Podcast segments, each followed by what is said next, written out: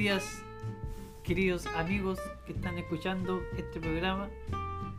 Este es nuestro primer capítulo y les vamos a presentar los integrantes de este podcast, de este programa.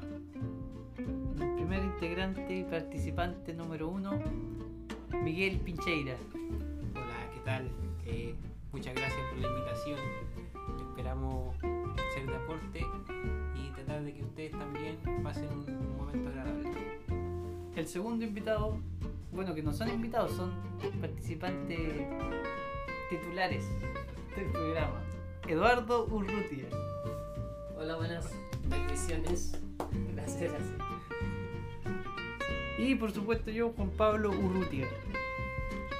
Este programa eh, lo puede seguir a través de nuestras redes sociales, en Instagram, Ministerio ICP, Facebook, Ministerio ICP también, en YouTube, Ministerio ICP Linares, en Spotify, Ministerio, Espacio ICP con mayúscula, y en Apple Podcast, Ministerio, Espacio ICP con mayúscula también.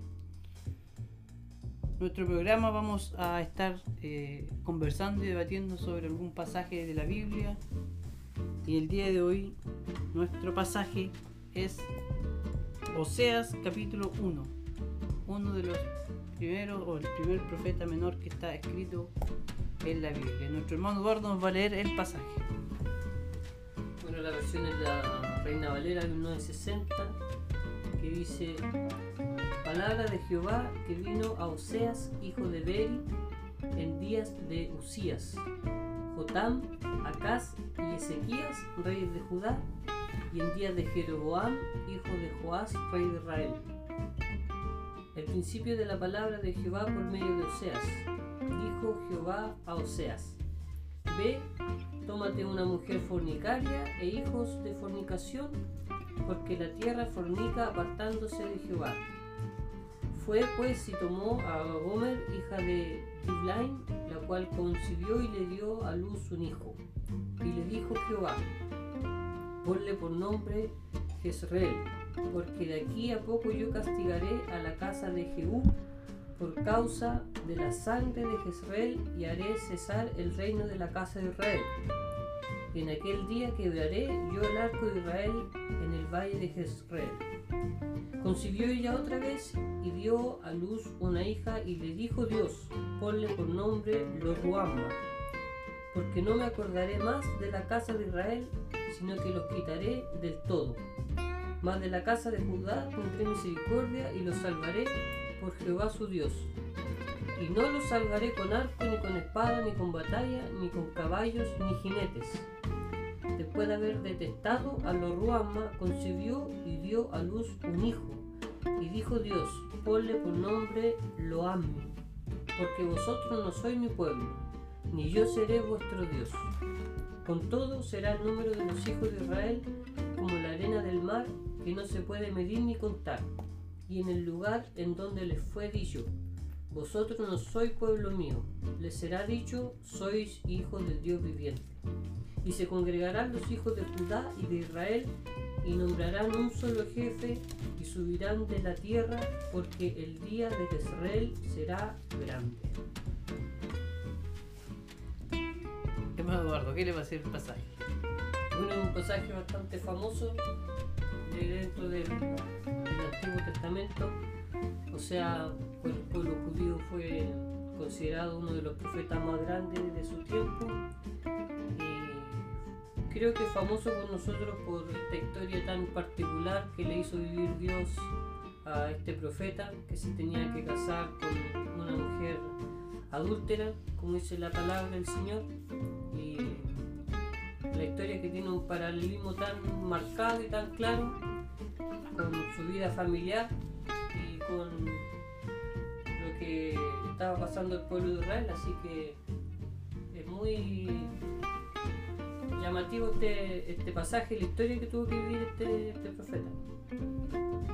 Eh, un poco hablar sobre el contexto en el que se desenvuelve el, libro de Osea, el pueblo venía sufriendo a lo mejor las consecuencias de la idolatría, se estaban apartando de- del culto a Dios y la religión estaba cambiando, estaban viviendo una gran infidelidad. Eh, ya venía hablando por varios profetas, pero el pueblo seguía desobedeciendo y los reyes lo seguían haciendo mal. Aquí se nombra a Jeroboam II, pero venían desde Jeroboam I, apartándose, como decía, de, las cosas del Señor. En Primera de Reyes 12:28 le dice al pueblo este rey Jeroboam I, he aquí tus dioses, oh Israel, los cuales te hicieron subir de la tierra de Egipto. Quiere decir que mm, le estaban dando un crédito que no se merecían los otros dioses que, que estaban adorando, que era principalmente el dios Balaam, Baal, al que tanto atacó, por ejemplo, Elías o Eliseo. Entonces estaban borrando como con el codo lo que otros habían hecho anteriormente. Y una, una acotación, este es el único libro o de los profetas que está, si no me equivoco, escrito para el reino del norte.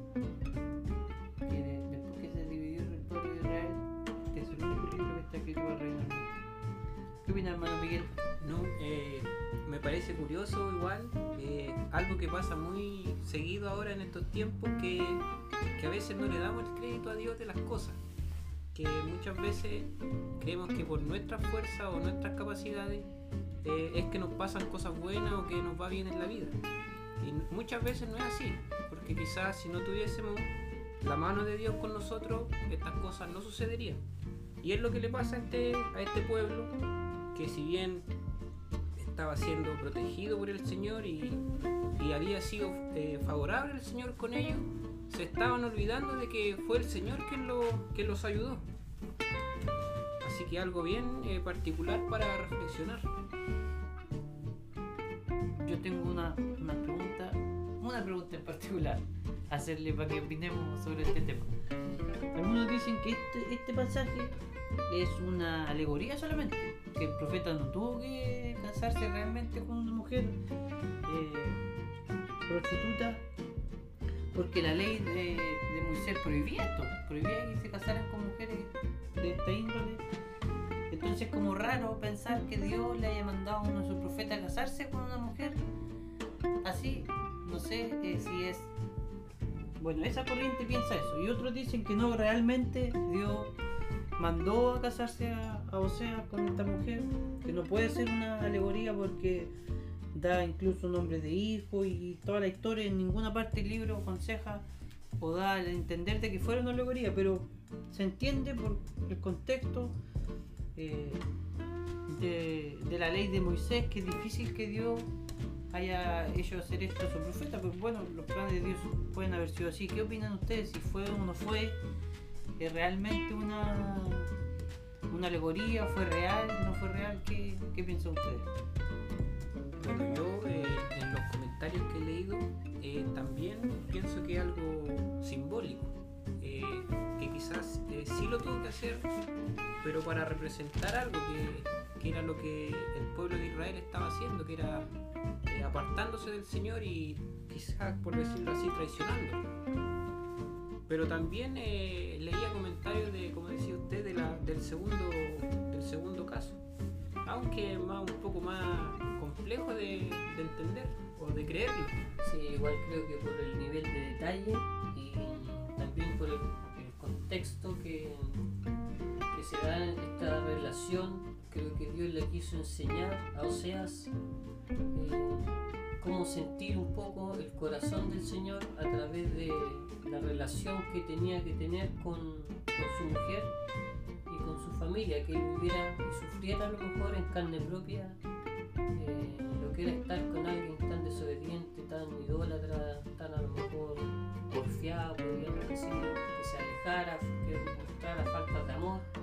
Entonces creo que en ese sentido no cabría una, una interpretación literal porque sería todo esto, todo esto en vano. O sea, sería imposible que o sea, no fuera capaz de vivir la experiencia que tuvo con una, si hubiera sido esto, el pasaje explicar algo alegórico, creo que literal la, el matrimonio y los hijos de Osea. O sea, los dos piensan que es literal el pasaje. Eh, de algún modo sí, porque es muy difícil de, de creer que no fuese así, por los detalles, como decía el hermano Eduardo. Igual me inclino a pensar que es literal. Ahora otra cosa, eh, el nombre de la segunda, eh, del tercer hijo, perdón, que tuvo, o sea, me llama mucho la atención el significado porque significa no pueblo mío. Entonces, ¿será que Dios ya se apartó del pueblo, de- o por lo menos de, esta, de este reino del, norte? O, o significa, como he leído, que simplemente ya no son, ya no tienen mis bendiciones, no tienen mi cuidado, a eso se refiere con no pueblo mío. Yo creo que hace referencia a que Dios quitó eh, ese amor que tenía. Como que esa mano amorosa que eh, tuvo con el pueblo hasta ese momento, Dios dijo, ya hasta aquí quito eh, la mano, ya no son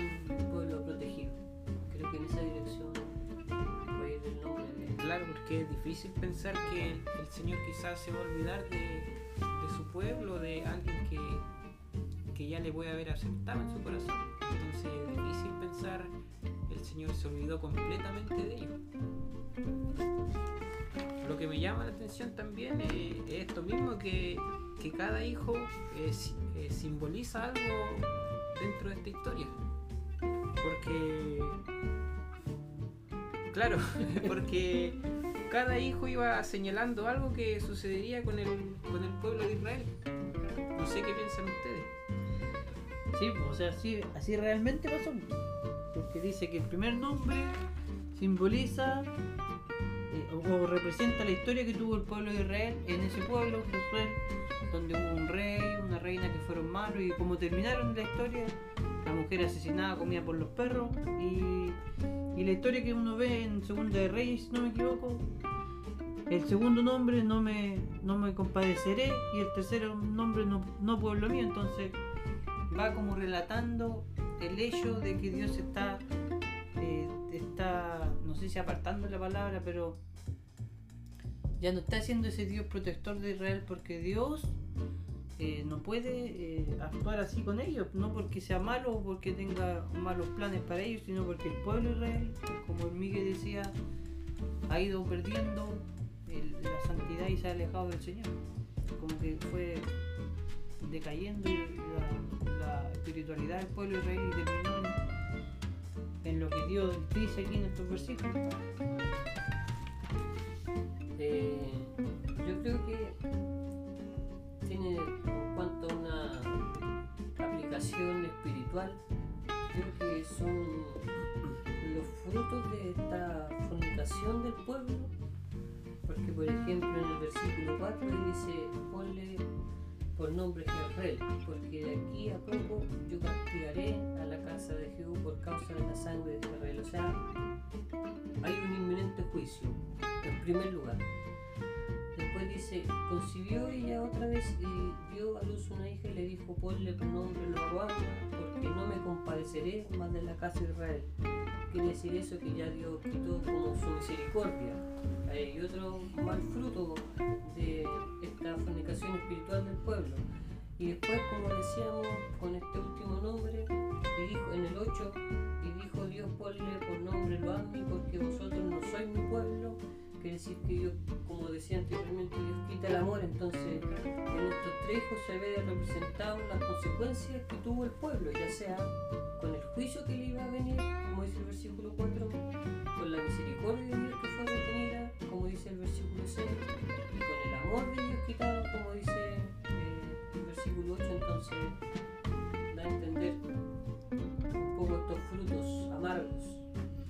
Ahora yo sinceramente del pasaje lo que más me quedo es con los últimos versículos de lo que leímos. Versículo 10 y versículo 11. Dice, con todo esto, o sea, a pesar de todo lo que está diciendo de, de- de la familia de, de, de Osea, de su hijo y de su esposa, que ya sabemos los pasos que andaba, dice, será el número de tus hijos de Israel como la arena del mar. O sea, lo que le está diciendo es igual como como se han portado, llegará el momento en que yo voy a cumplir mi promesa que le hice a su padre Abraham. Y después dice, eh, que no se puede medir ni contar, y en el lugar en donde le fue dicho, vosotros no sois mi pueblo, o sea, lo que le estaba diciendo sobre hijo, le será dicho, sois hijos de Dios viviente. Y se congregarán los hijos de Judá y de Israel y nombrarán un solo jefe y subirán de la tierra porque el día de Israel será grande.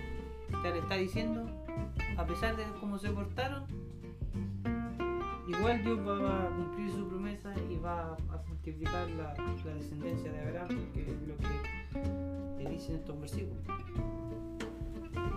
Claro, yo creo que es lo que pasa generalmente con nosotros también, que, que a pesar de todo lo que hagamos, lo malo que hagamos, llega un momento en que nos damos cuenta que estamos haciendo lo malo y de igual manera el Señor nos, nos recoge, por decirlo así, y nos ayuda. Ahora, no mirar de, Bueno, yo creo que decir Dios nos va a bendecir de todas maneras es estar apelando a la misericordia de Dios, a, pensar que Dios es fiel, que los planes de Él siempre se cumplen en el medio de, de nosotros, que somos nosotros los que fallamos.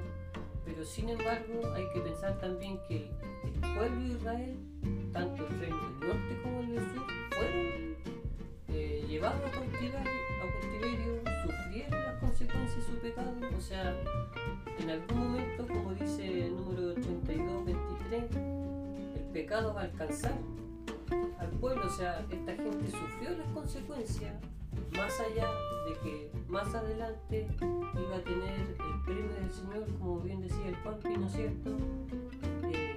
Será dicho, sois hijos del Dios viviente cuando estábamos viendo que ya no eran pueblo, ya no eran hijos, en un momento lo serán y Dios eh, reprobar, o sea, retribuirá y hará fiel su promesa, pero tuvo que pasar por el, por el castigo el pueblo, tuvo que sufrir sus consecuencias y después de un proceso, a lo mejor donde aprendieron, un proceso quizás de misericordia, pudieron o iban a poder ver eh, las maravillas del Señor, pero no olvidar el Señor igual castiga, o sea, podemos vivir aquí nuestra vida, quizás no nos va a castigar con la muerte o el infierno, pero alguna consecuencia nuestra vida espiritual va a tener nuestro pecado. Sí. Hay que tener en cuenta eso también. O sea, que a pesar de que, como, como dice Dios, que va a seguir bendiciendo al pueblo Israel, tiene que haber un castigo, tiene que haber una mano dura para que se porta mal. Y lo, Israel lo sufrió con el exilio de las dos tribus, del reino del norte y del reino del sur. Que Dios cumple igual su, su, sus promesas de. Claro, que es lo que pasó aquí igual, por- porque dice, o sea, en, en general, eh, lo que le pasó al pueblo es que estaba quizás tan confiado que el Señor tenía eh, la mano de Él sobre ellos, que se empezaron a alejar sin darse cuenta. Por eso no hay que confiarse ni creer que lo estamos haciendo siempre correctamente. Creo que Dios apunta aquí porque los judíos eran muy orgullosos del pacto que tenían con Abraham. ¿ah? Eran, ellos se sentían muy así como. Eran pachosos, nosotros somos hijos de Dios y, y Dios pues no nos va, a, nos va a bendecir y hizo un pacto con nosotros y se creían el hoyo el queque. Pero la verdad es que Dios se demuestra que no es solamente quien eligió, sino que el comportamiento que también tienen ellos con, con la retribución que dan las personas hacia el llamado del Señor.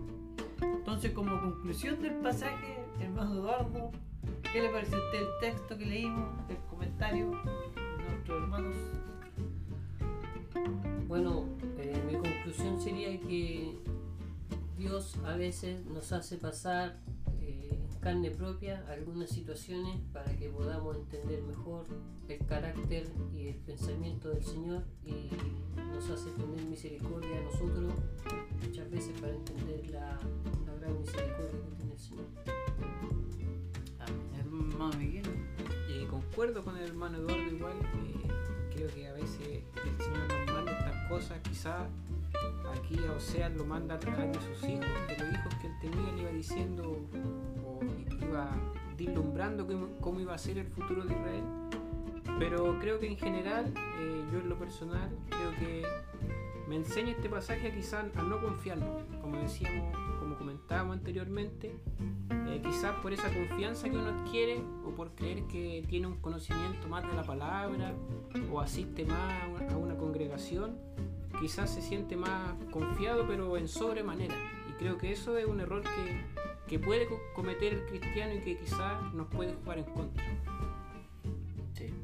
Mm, Bueno, mi conclusión sería de que Dios tiene el plan de él que nosotros, o lo- su voluntad, mejor dicho, para nosotros es que nosotros hagamos, hagamos su voluntad, hagamos lo que Él quiere. Y si nosotros no lo hacemos, Él es un Dios que también castiga. O sea, no, no es solo amor como se muestra siempre, no es solo un Dios de perdón y de, amoroso, que a nosotros se nos muestran más esas caras de otra cosa, pero Dios también castiga porque el castigo para la persona le ayuda, pues, o sea, le ayuda a aprender, le enseña cosas, le, lo adoctrina, le forma su carácter.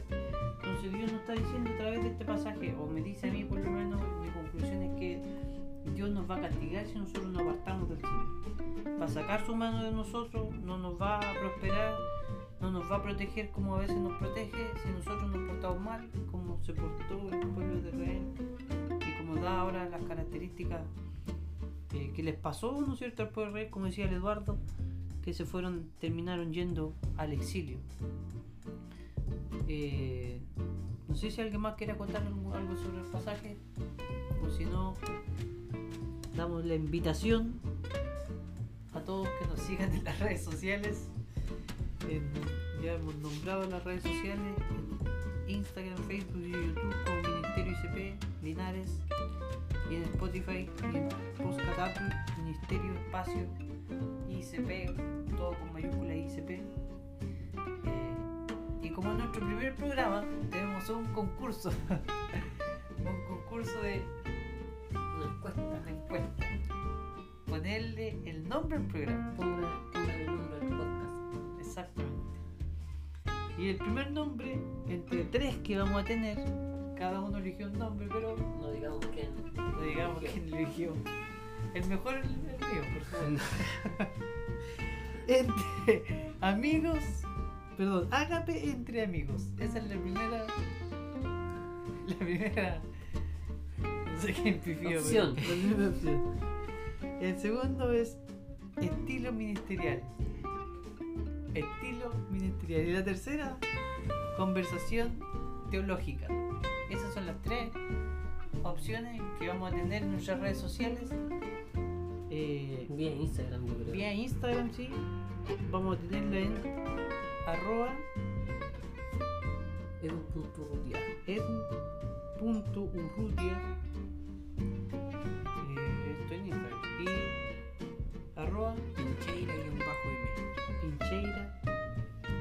Bajo M y arroba nepro guion bajo nepro Juan Pirrute pero por ahí se puede buscar nepro, nepro con mayúsculo Juanpi No participa. Netro, guion bajo, Juanpi, Urrutia. Juanpi con M. Juanpi.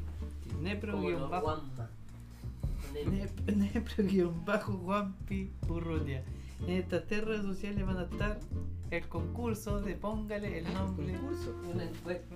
encuesta. No encuesta porque Que no hay premio. No hay premio, entonces no sería concurso. Encuesta, póngale nombre al podcast. Repito, hágame entre amigos, estilo ministerial y conversación teológica. Y vamos despidiéndonos ya de nuestro primer programa Histórico. histórico, radial, estilo radial.